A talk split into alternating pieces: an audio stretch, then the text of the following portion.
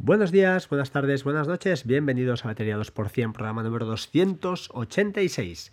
Grabando el lunes 13 de abril, eh, cuesta, cuesta mucho sentarme para grabar eh, esta crisis del COVID-19, este coronavirus que, bueno, que ha trastocado eh, las vidas de, de todos al final y de todo el mundo pues eh, no, me ha sentado a mí indiferente y he pasado muchos días en casa, eh, yo aunque he salido a trabajar, pero bueno, al final te crea un poquito de ansiedad salir, pues exponerte entre comillas, yo no trabajo de cara al público, pero bueno, eh, quieras que no, pues el hecho de, de salir de casa y, y, de estar con otra gente, pues te genera ese, ese, punto, ¿no? En determinados momentos de, uy, a ver si, no sé, si, me voy a infectar y sobre todo, más que nada, si voy a traer la, el problema a casa. Eso es lo que me, me mataría mucho, ¿no? A mi casa o incluso a, mi madre, que es a la que un poquito pues yo voy a, le llevo cuatro cositas y esas cosas, pues ostras, si cayera enferma está claro que el único vector, ¿no? De, de, eh, de posible eh, sería, sería el mío. Bueno, dicho esto, y para intentar un poquito animarnos y, disparar eh, un poquito una ráfaga de, de, cosas que os voy a, a, contar, para no hablar del monotema que está en todas partes y que nos está volviendo locos, entre comillas. Voy a empezar con, con, dos unidades de dos cositas de Amazon que os he dejado enlaces. Eh, creo que no son ni patrocinados esta vez, no, no, sé si los pondré o no, pero patrocinados quiero decir. A malas, pues los dejaré enlace normal y ya está. Eh, son, uno son seis unidades de un protector de pantalla para el Apple Watch de 44 milímetros, que es el que yo tengo. Y la verdad es que va muy bien. No, son, no duran eternamente, porque si las usas para hacer deporte, te duchas con el reloj, etcétera, pues eh, hay un desgaste.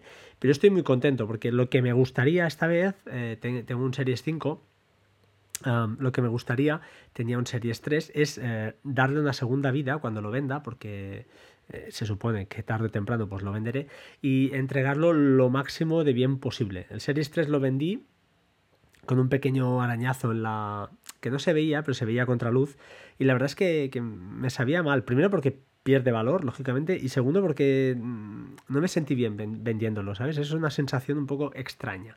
Así que esta vez quiero cuidarlo al máximo y un reloj, lógicamente, si haces deporte, te mueves, yo soy con niños, eh, ya ni qué decirlo, pues hay muchas veces que, que chocas. Entonces, además de este protector, le compré un en Spigen, de la marca Spigen, eh, pues un... es como un, un protege marcos, ¿vale? Eh, altera la, la fisonomía ¿no? del, reloj, el esqueleto del reloj, pues sí, ligeramente, por eso, muy poquito, es bastante fino, a mí me gusta, no, no es aparatoso, no es eso que digas, ostras, que ha metido aquí un trasto que no, que no se ve.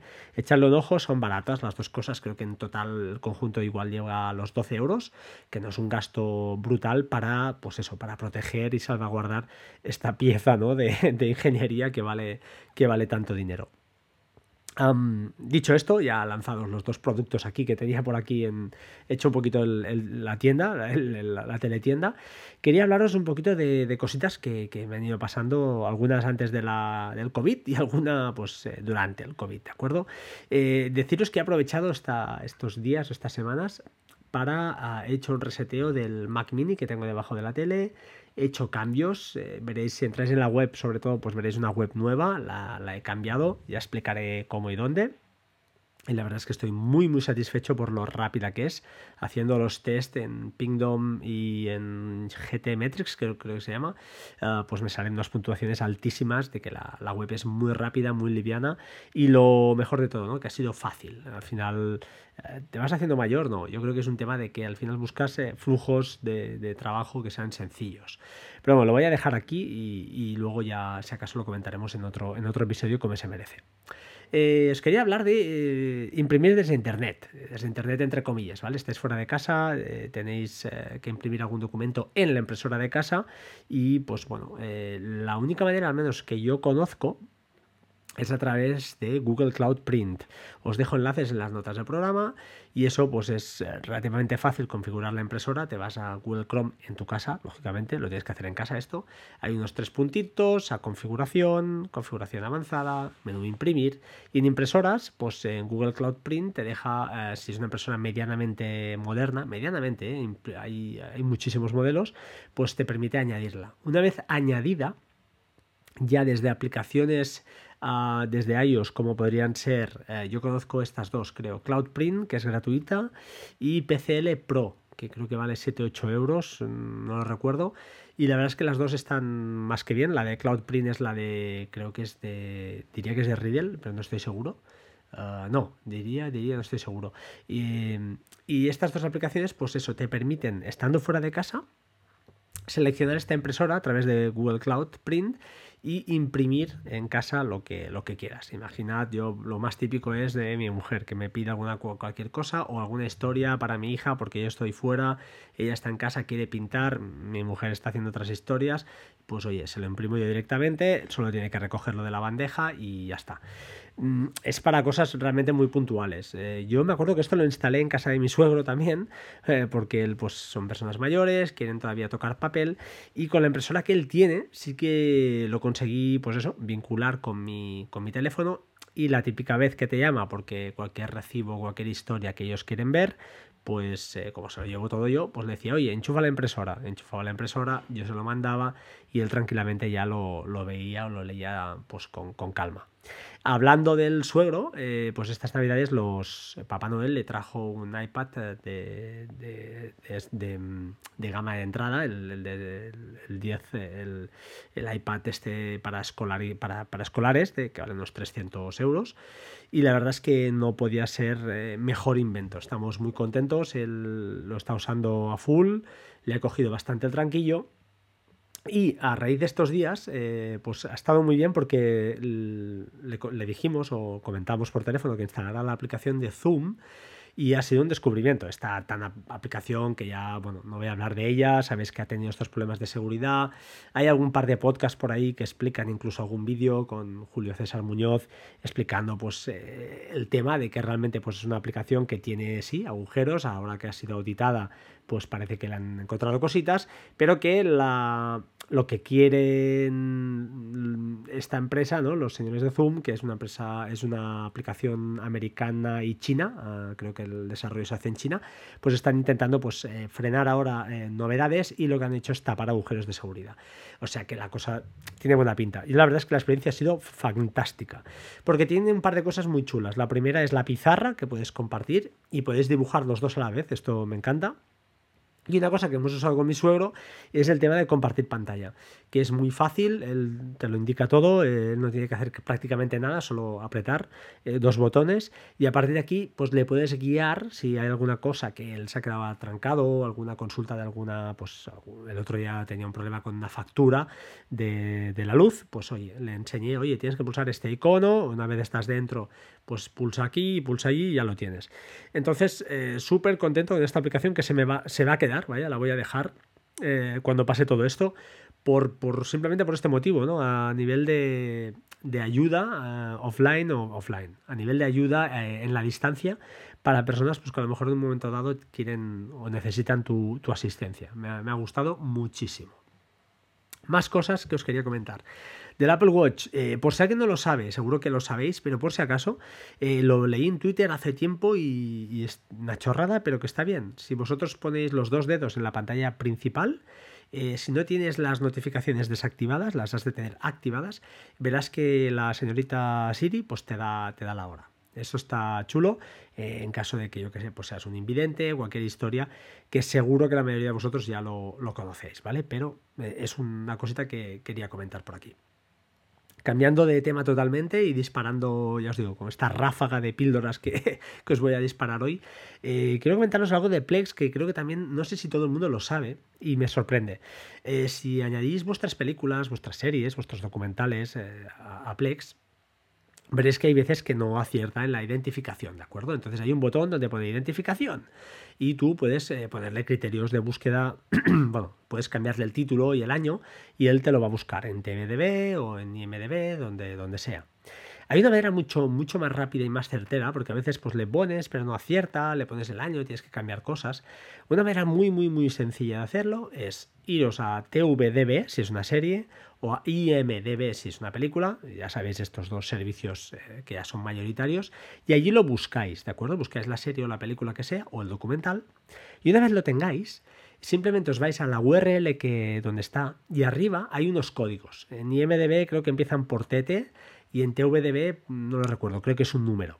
Entonces, si copiáis este numerito, este código, eh, simplemente metiéndolo en los criterios de búsqueda en Plex, para, para pues eso, para realizar esa, búsqueda fina, solo poniendo este numerito, este código, te lo encuentras seguro, porque busca por aquí también, es un criterio que él utiliza internamente y es una maravilla, porque entonces te busca ya la carátula y todo al 100% que aseguras y que, lo clavas. Lo dejo ahí porque, bueno, es una cosita que creo que hay mucha gente que no sabe y es, y es interesante, ¿vale? Más cosas que he hecho este, esta pandemia, ¿no? durante estos días. Insistiré otra vez, eh, lo he comentado varias veces, pero sobre todo copias de seguridad de vuestras tarjetas SD. En mi caso tengo una Raspberry Pi 3, una Raspberry Pi 4, las dos funcionando, una con varios, eh, bueno, tiene un portainer ahí con, varios dockers que son eh, para Homebridge, que tengo varias, varias imágenes. Y, y, luego tengo otro que está corriendo, pues como ya sabéis, con PI Hall y WireGuard, ¿de acuerdo? Todo montado ahí, con además con DNS Crypt por detrás, para que bueno, toda la navegación de casa pues sea lo más, eh, bueno, lo más eh, privada posible, entre comillas. Entonces, ¿Qué pasa si algún día estas tarjetas cascan? Que van a cascar, porque al final están 24 horas encendidas eh, y trabajando. Eh, pues no me quiero quedar sin ningún momento ya sin domótica, no me quiero quedar sin conexión a internet, aunque siempre aconsejo como DNS secundaria poner pues, la de Cloudflare, por ejemplo, para no dejar a nadie en casa sin internet en un momento de apuro. Pero oye, eh, tener estas tarjetas copiadas va muy bien. Entonces lo que he hecho es actualizar plugins estos días y hacer unas copias. Con las copias de las tarjetas SD se pueden hacer por terminal, que no es difícil. Pero oye, encontramos una aplicación que me la recomendó David, que desde aquí un abrazo David, un abrazo muy fuerte, ya sabes quién eres. Y era Apple PI eh, Baker, ¿de acuerdo? Esta app es gratuita, va muy bien y te permite hacer clonaciones y además tienes una información visual mucho más certera que no con terminal, que tenías que dejarlo ahí y bueno, no sabes bien bien cuando se está haciendo algo o se ha quedado colgado o cualquier cosa. Aunque colgados también es cierto que no se me ha quedado nunca con terminal, ¿eh? Pero bueno, es más eh, visual todo y más sencillo. Otra cosita más que quería comentaros hoy es eh, un tema que comentó, creo que a Christian Patuflings en, en, su podcast, a raíz de las opciones que aparecen arriba en una fotografía o en cualquier lado en iOS, creo que desde iOS 13 ya funciona, y es que aparece un, un menú que que es eh, de opciones, arriba de todo, arriba de todo cuando haces un compartir. Eh, que sepáis, que yo al menos lo uso muchísimo y lo daba por hecho, que en Safari, en iOS, mm, si te interesa guardar una página web, pero una página tal cual como está hecha, es decir, no como PDF, sino como Web Archive, que se llama, es como un fichero web. Eh, además de que ocupa bastante menos, el aspecto de la página es exactamente igual que estás viendo en, en Safari.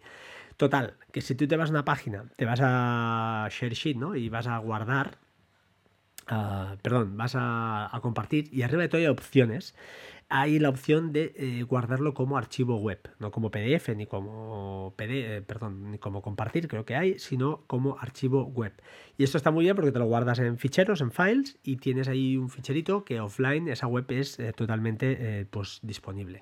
Cuando la abres offline, los enlaces son clicables, eso sí, cuando ya los clicas se te va al navegador y lógicamente ya entras en internet para que nos entendamos, pero como opción que sepáis que existe, yo lo uso bastante, sinceramente, eh, aunque, bueno, bastante entre comillas, uso muchísimo más la conversión a Bear, que es mi, mi repositorio de todo, pero a veces alguna puntual, alguna cosa que me interesa puntualmente o que mm, Bear me está fallando, lo guardo, lo guardo como web archive y luego lo añado a, esa nota de Bear que tengo donde tengo mis, mis historias.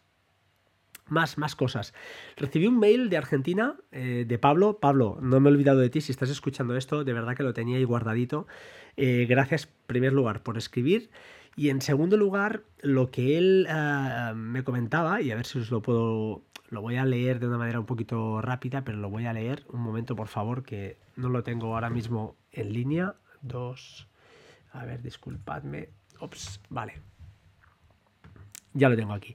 Él me escribía, me decía, eh, bueno, eh, hola Fran, eh, como ves mi nombre es Pablo, trabajo en, bueno, trabaja en una empresa en Argentina y sigo tus podcasts desde hace uno o dos meses, hacía, ahora era tres ya, supongo.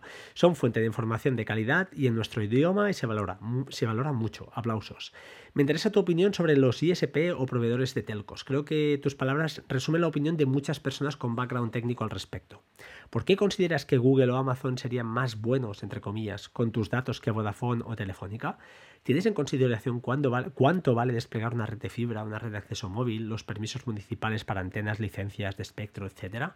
Hoy por hoy, empresas como la que comenta él, em, una empresa argentina tipo eBay, con presencia en toda Latinoamérica, tiene más capitalización bursátil que todo el grupo Telefónica. Hace años que la acción de tal está en picada. Ah, de Telefónica, perdón, está en picada, está hacia abajo. ¿Qué sucedería si apagamos las redes, Netflix, eh, perdón, las redes? Netflix no llegaría a ningún lado, YouTube tampoco, menos el WhatsApp, claro y seríamos como Corea del Norte, sin teléfono, sin comunicación, sin internet. Es un poco una reflexión que quería adelantarte para luego quizás saber tu opinión. Muchas gracias por la atención. Saludos, Pablo. Bien, eh, Pablo, yo no soy un experto, ya lo sabes, soy un usuario más. Mi opinión al respecto de que por qué los datos prefiero que los tenga Google o Amazon antes que Movistar, en este caso, en, o Telefónica o Vodafone o Orange o quien sea, en mi caso, en este, en este casto de compañías ¿eh? privadas, estamos hablando de compañías privadas. Por supuesto, en gobierno ya ni hablar, no lo quiero. Aunque hay alguna excepción y lo hablaremos en otro podcast, ¿vale? Eh, ¿Por qué no? Pues porque yo ya les pago, les estoy pagando por esta fibra, por este despliegue, les estoy pagando un dinero. Entonces, si ellos quieren crear un perfil de mi, con mis datos, con mis datos de navegación, que me ofrezcan o me abaraten la, el coste, que aunque ya sé que a día de hoy, pues no sé si estamos, creo que pagamos poco, relativamente poco respecto al mundo, eh, por, la, por la calidad de, fibra que tenemos, pero eh, quien dice que me paguen, es lo que te digo, que, que pagar menos o simplemente que me lo digan, pero lo que están haciendo al final es que al usuario que no tiene ese background técnico, como decías tú, pues eh, le están entre comillas engañando porque le están ofreciendo productos que le dicen que le harán la vida más fácil, pero lo que hay detrás es, eh, y además le están cobrando, le están cobrando, no lo hacen de forma gratuita, y cuando por detrás lo único que están haciendo es, pues eso, crear perfiles. No sé hasta qué punto lo hacen, también te lo digo. Yo simplemente lo dejo en el aire, que prefiero, yo ya sé que Google o Amazon eh, pues me dan eh, pues productos de calidad ya sea de software o de hardware, a precios muy módicos, porque a cambio eh, hay un intercambio de, bienes, ¿no? Yo les estoy entregando información. En los ISPs, bueno, no lo tengo tan claro. Yo les estoy pagando cada vez porque para que me monten un, me dejen un router, me lo dejen, porque creo que cuando me doy de baja tengo que devolverlo eh, y esa conexión me la hagan llegar hasta casa. Eh, a partir de aquí, oye, si quieren cobrarme más y, debo, y quiero mantener mi privacidad, pues, pues vale pero que me lo digan claramente. Es la única queja que, la única consideración que yo pondría al, respecto. Eh, desde luego no tengo ninguna ninguna maldad, no, no tengo nada, ya os digo, la mayoría de cosas que pruebo o que monto en casa son básicamente por temas de educativos míos, de formación, de saber cómo funcionan las cosas y porque tener la mente entretenida y porque es un tema que me gusta. No porque tengo una especial aversión a que conozcan por dónde me muevo. Eh, soy anti. De hecho, todo el software que utilizo es de pago o, si tengo no pirateo, no busco cosas extrañas, con lo cual, pues bueno, no tengo ningún miedo a que nadie vea por dónde, por dónde me, estoy moviendo. Muchas gracias, Pablo, por tu, por tu email y bueno, sigo para adelante, ¿vale? Más cositas. Por cierto, te animo a escribirme más si quieres, ¿eh? por mí ningún problema. Aprovecho también este podcast para eh, un usuario también que se puso en contacto conmigo que eh, decía que escuchaba el podcast para practicar español. Espero que sepáis quién eres porque no, no, recuerdo el nombre. Y él comentaba que había colgado una aplicación de forma gratuita en GitHub para borrar los datos EXIF de tus imágenes, vídeos y documentos PDF. Es gratis, está basada en Electron y está disponible para Windows, Mac y Linux, ¿de acuerdo? O sea que os dejo el enlace, se llama exifcleaner.com y se puede eh, descargar también de GitHub, ¿de acuerdo? Os dejo las notas del programa, los enlaces para que, bueno, si alguien lo necesita, que le eche un vistazo, porque la verdad es que está bastante, bastante bien. Creo que, bueno, eh, es fácil de usar porque es tipo drag and se ofrece eh, con modo noche y puede procesar ficheros múltiples o varios ficheros a la vez. Ah, la verdad es que muchísimas, muchísimas gracias por, por, eh, por, enviármelo a mí. La verdad es que me hace mucha ilusión porque, bueno, es un lujo que alguien pues, se acuerde de mí para, para promocionar una app y de, de forma totalmente altruista. Aprovecho, eso sí, para comentar que hoy en la App Store hay cortesía de Chinom, arroba Chinom en Twitter, debéis seguirle sí o sí porque está lanzando multitud de aplicaciones cada día gratis que pasan a estar gratis y una de estas que hace un poquito estas cosas es Exif Viewer, pero esta es para ellos, ¿eh? ¿de acuerdo? Entonces la que ha comentado el compañero, este, este chico, o esta chica, eh, es en GitHub. Ah, así que, bueno, muchísimas, muchísimas gracias. Exif Delete. Eh, os dejo los enlaces en las notas del programa. La he probado, está muy bien. Así que, oye, si queréis tener una de este tipo que cumpla con estas funcionalidades, muy específicas, pero que realmente, pues al final en el mercado hay muchas cosas, pero o una hace demasiado, más de lo que necesitas y tienes que pagar por ella, con lo cual, pues oye, no tiene sentido. Y en GitHub, pues que está lleno de perlas como esta, de gente que se lo ocurra y que es súper altruista, pues es un, un lujazo poder, poder recomendarla. Y ya para acabar el podcast de hoy, 21 minutos, os voy a recomendar un par de cosas. Eh, una, disculpad, Zoom ya lo he comentado, me encanta, me encanta así de claro, esta app me parece una pasada. Y la otra cosa que os quería comentar es una, un servicio que ya os comenté hace uno, diría que hace un par de meses, que se llama Dex, Next, perdón, NextDNS, NextDNS es un servicio, es una aplicación, servicio diría, un servicio que está de forma gratuita, aunque también es, eh, tiene plataforma de pago o será de pago más adelante, no sé si lo han arrancado ya. Y lo que es es una aplicación para iOS que la mejor persona que podría hablar de esto es el señor eh, Gabriel Viso, ya que habla, pues es un poquito un, eh, ya os lo diré, una... Un, un, uf, no me sale la palabra. Bueno, un... Eh, disculpad. Eh, estaba ahora con, una interrupción. NextDNS es un servidor de nombres de dominio, ¿de acuerdo? Que protege, en principio, tu privacidad.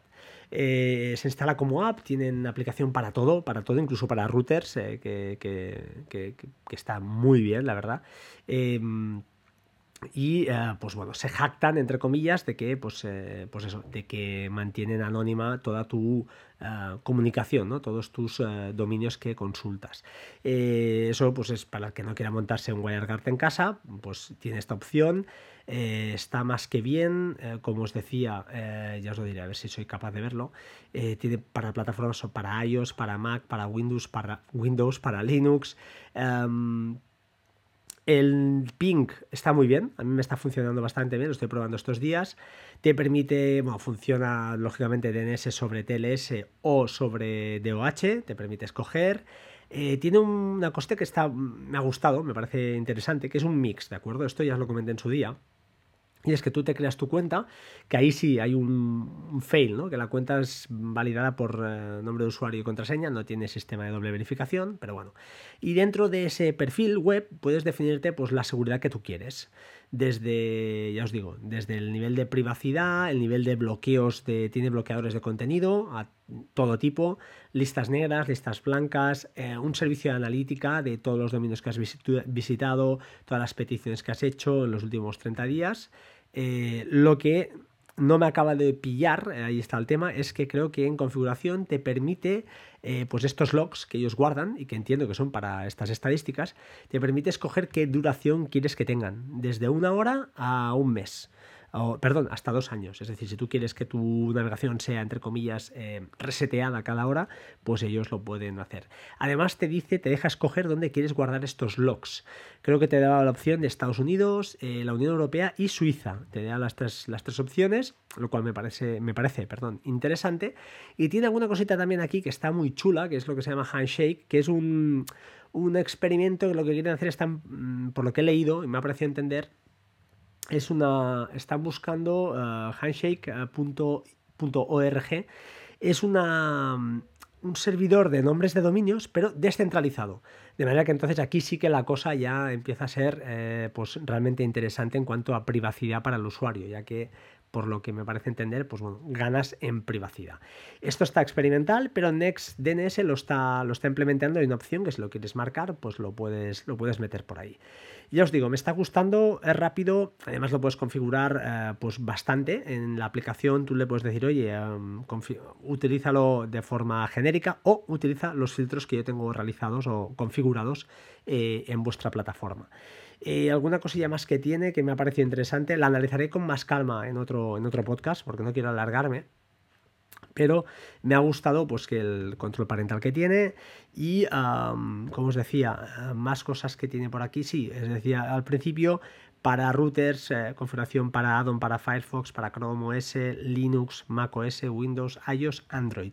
Eh, para los, ya os digo, es una auténtica pasada. Veremos cómo funciona esto, qué tal va, a nivel de que vayan incrementando el nivel de usuarios o la cantidad de usuarios, a ver si el nivel de ping pues, se, va, se va, empeorando.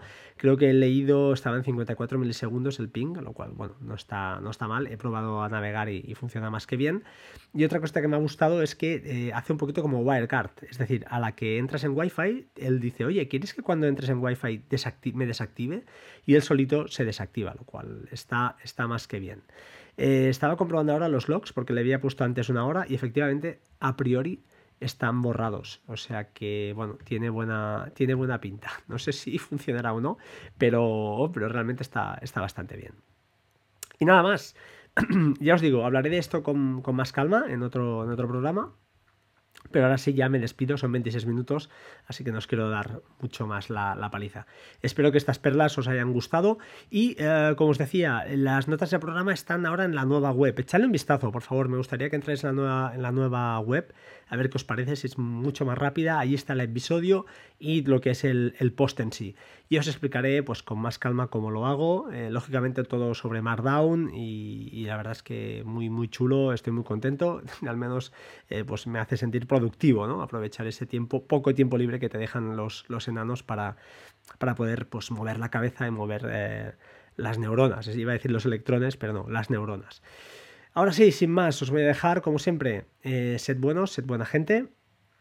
Y espero, espero poder grabar muy pronto. Un abrazo, chao, chao y hasta pronto. Un saludo.